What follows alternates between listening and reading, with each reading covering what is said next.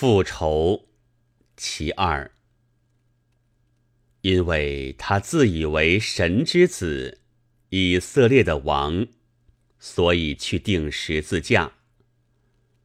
兵丁们给他穿上紫袍，戴上金冠，庆贺他；又拿一根苇子打他的头，吐他，屈膝拜他。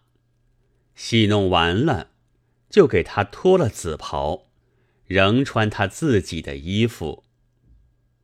看呐，他们打他的头，吐他，拜他。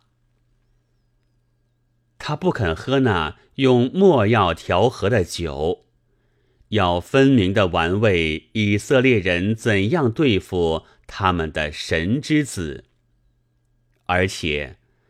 较永久的悲悯他们的前途，然而仇恨他们的现在。四面都是敌意，可悲悯的，可诅咒的。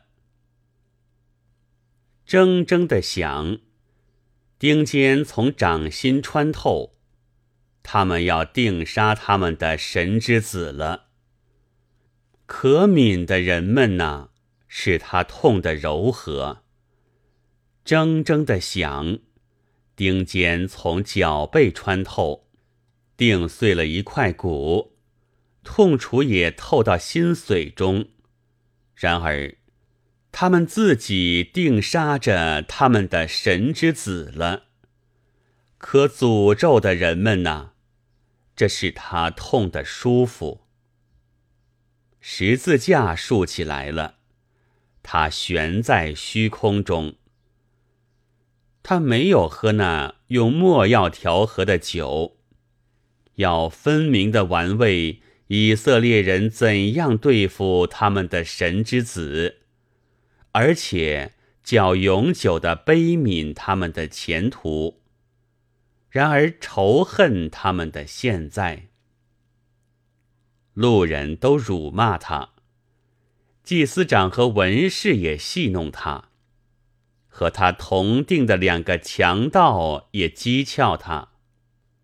看呐，和他同定的，四面都是敌意，可悲悯的，可诅咒的。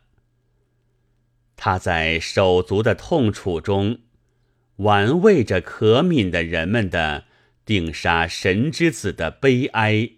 和可诅咒的人们要定杀神之子，而神之子就要被定杀了的欢喜。突然间，碎骨的大痛楚透到心髓了，他即沉酣于大欢喜和大悲悯中。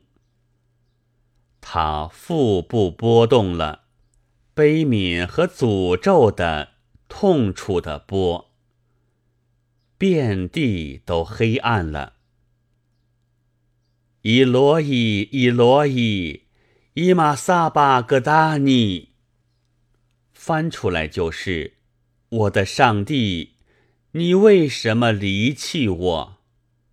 上帝离弃了他，他终于还是一个人之子。然而以色列人。连人之子都定杀了，定杀了人之子的人们的身上，比定杀了神之子的尤其血污、血腥。